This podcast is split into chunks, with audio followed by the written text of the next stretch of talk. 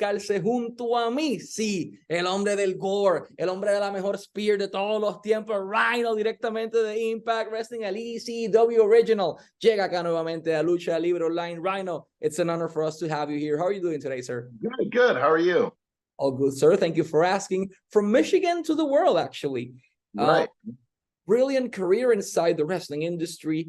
We're going to be discussing a few topics. I'm going to start something in Spanish very quick. Y es que este 9 de diciembre, sí, este sábado, Final Resolution de Impact Wrestling disponible a través de Fight TV, a través de Impact Plus desde las 8 de la noche. Ryan y muchas otras superestrellas en acción. Y de igual manera, el 13 de enero ya no es Impact, ahí va a ser TNA Final Resolution. Cerramos el capítulo de Impact Wrestling.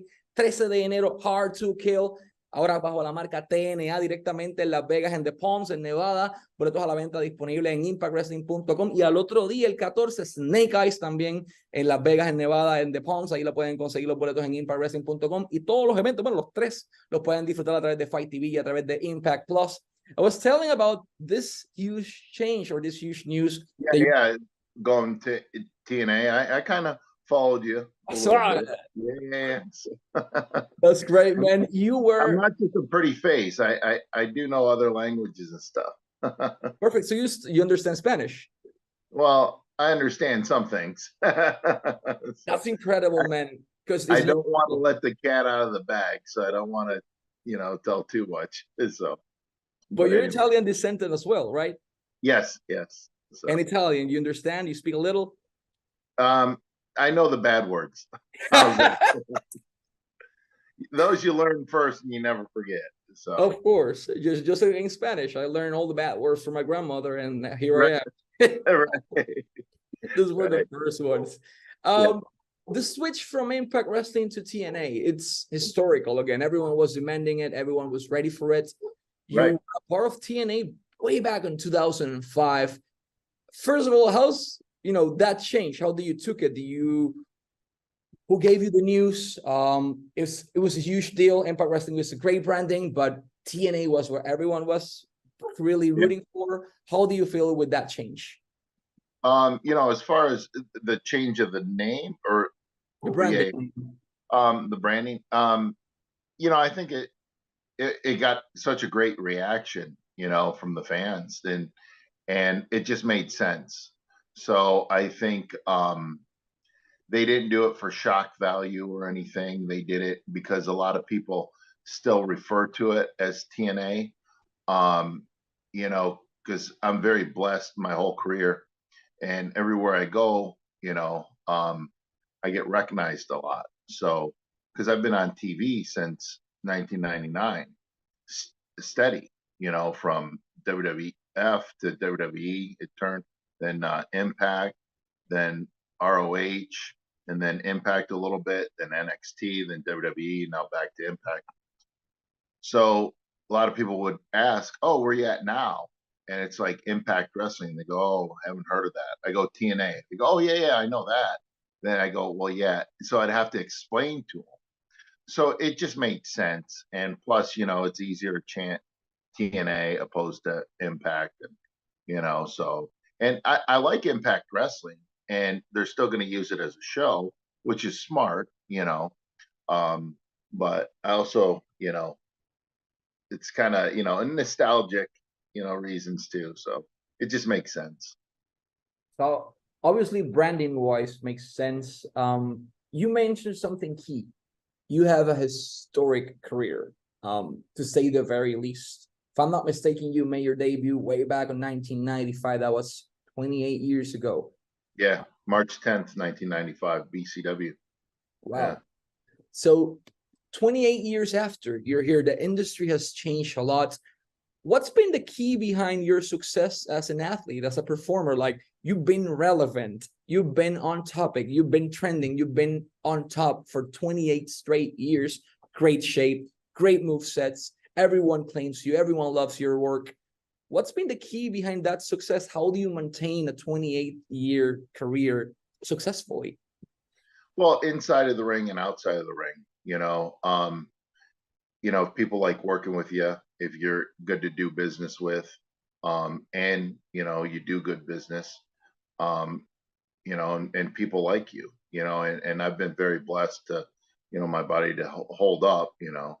I like to say I was put together right. So, but I also, you know, because if you if you live outside the the ring, um, in the fast lane all the time, then you know you're you're not going to hold up, you know. So, and plus, you know, if your your behavior outside of the ring isn't, you know, um, very good, people aren't going to want to deal with you.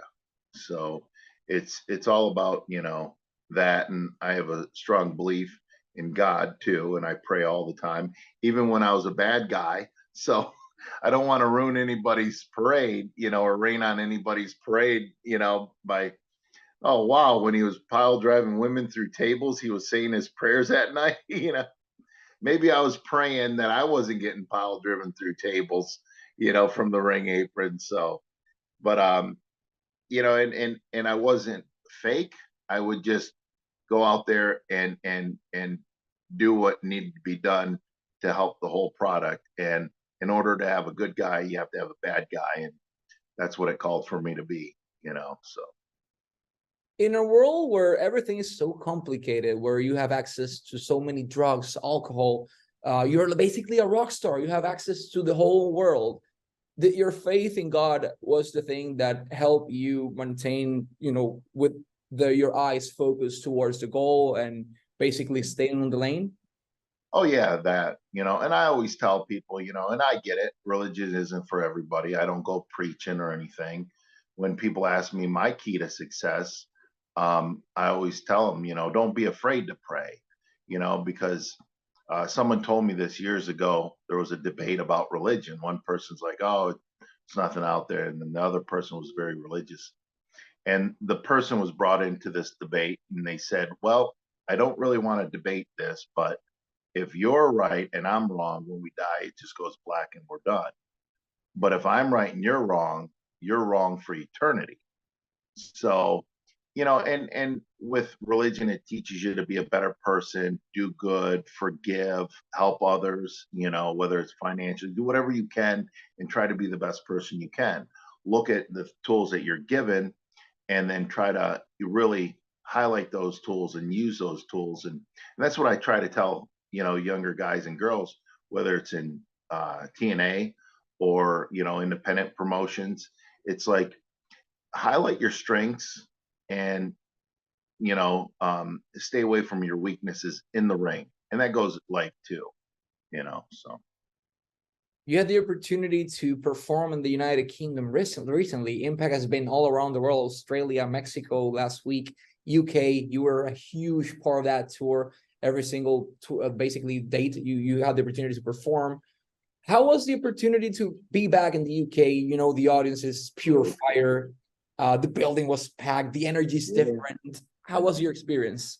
Well, you know, these tours just don't happen. Whether it's in Mexico, whether it's in the UK, and uh, um, you know, so there. I don't want to bring up names, but you know, a lot of the boys work you know, outside of the ring too. Like I produced two with Impact, and and I really enjoy doing that. And I'm still learning at that. And and then you know, I was able to check off one thing on my bucket list, and that was to work with Grado in the ring, and I tagged with him.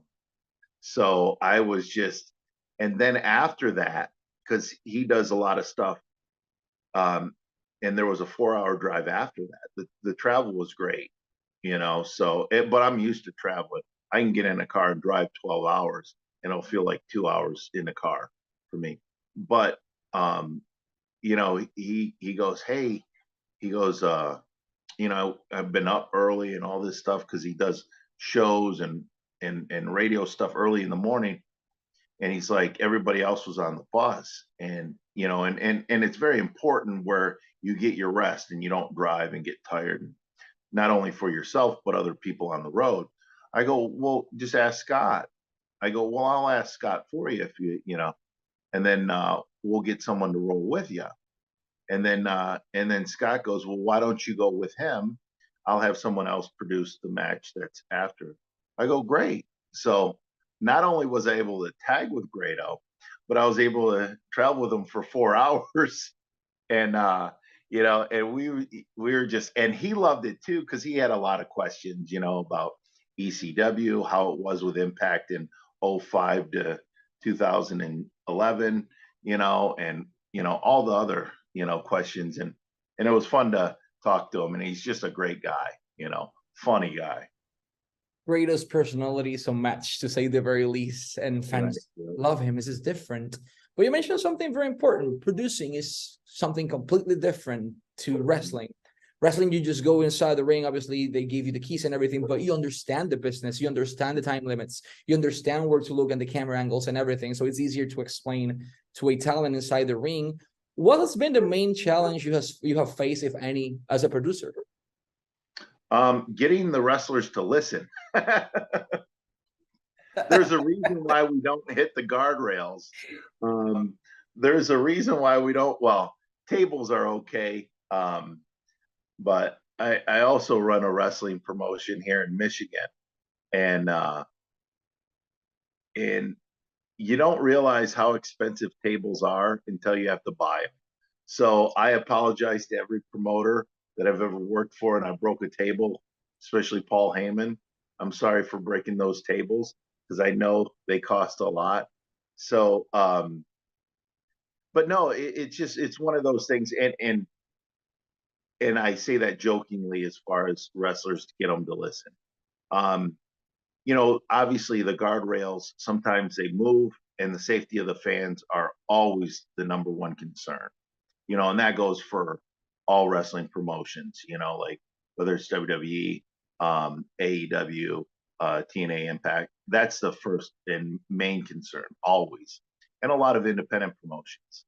Um, so the last thing you want to do is fall into the guardrails, slide and hit someone in the knee. You know what I mean? And uh, um, so that that's that's the main thing we why we stay away from guardrails. Or if we go by guardrails, it's like okay, um, you know, and it's just a lot of times it's accidental. So, um, but I like letting the wrestlers do what they have to do and and uh, just and then I'll just hey, you know, try to help you know the camera guys catch the catch the action. And if they get stuck on something or you know something's going to happen um, or something we we don't want them to do because you know they their character wouldn't do that or whatever you know if you want to call it character. But anyways but yeah i just i let them and and we learn from each other. So and i'm still learning at that. Like anything i'm still learning at wrestling. If you if you think you know it all you know you might as well quit because you know you're going to stop learning That's the key. Uh, you learn something different every single day, so it's great mindset to have. I'm gonna say something else in Spanish as well. Nuevamente, 9 de diciembre, Final Resolution disponible en FITE TV a través de Impact Plus, 8 de la noche, no se lo pueden perder por nada del mundo. Y en adición a esto, 13 de enero, ya no es Impact Wrestling, ahora es TNA o TNA Hard to Kill, disponible a través de FITE TV de Impact Plus a las 8 de la noche. Y el 14 también van a tener Snake Eyes ahí directamente en The Palms en Las Vegas, los dos eventos. Boletos disponibles en impactwrestling.com. Rhino, last but not least, for time purposes, what's the message to the fans out there so they can tune in in this new chapter of TNA and as well to tune in on the 9th of December to see and witness the last show of Impact Wrestling? Um, well, it's just history, and I'm a I'm a student, and uh, um, I have a passion for history. Whether it's world history, whether it's history of a business, um, it, it or whether it's a town and the history of the town, and uh, you know, you just make history because here it's back to TNA. Um, the venue's great. Uh, the the fans, you know, are great, and the reaction the matches, and and it's just it's definitely going to be a nice, fun new chapter. The important thing is everyone needs to tune in. It's going to be something completely different. It's going to be the ending of an era, and we're going to return to what everyone loved TNA, Total Non-Stop Action Wrestling. So make sure to tune it in. Uh, both events, basically, December 9th, Final Resolution, January 13th uh, for Hard to Kill. And Rhino, it's been an absolute honor, sir, to have you as our guest here in Lucha Libre Online. Thank you for everything you, you're doing for the industry. Thank you for everything you're doing for Impact or now TNA again. And let's, let's say this goodbye or wrap this up in español. This was Rhino, este fue Rhino, el hombre del gore, the War Machine, el hombre de Detroit, Michigan para el mundo y Michael Morales Torres para Lucha Libre Online y El Calce, porque en español nadie lo hace mejor. Será hasta la próxima. Thank you.